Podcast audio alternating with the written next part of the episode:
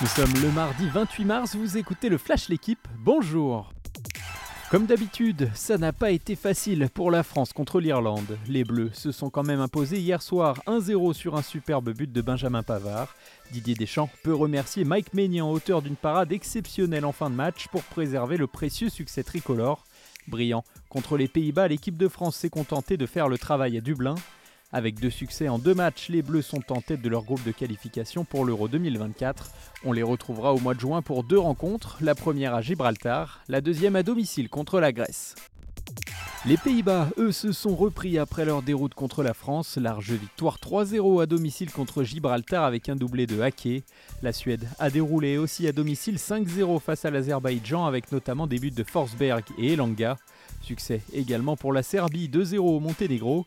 À suivre ce soir sur l'équipe live Turquie-Croatie ou encore Allemagne-Belgique.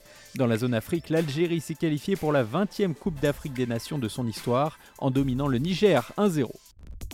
La semaine de rêve de Quentin Alice se poursuit. Le Français qui n'avait jamais gagné un match de sa carrière en Masters 1000 en est désormais à trois victoires consécutives à Miami. Après Martinez et Dominor, c'est l'Américain Mackenzie McDonald qui est tombé contre le natif de Bondy.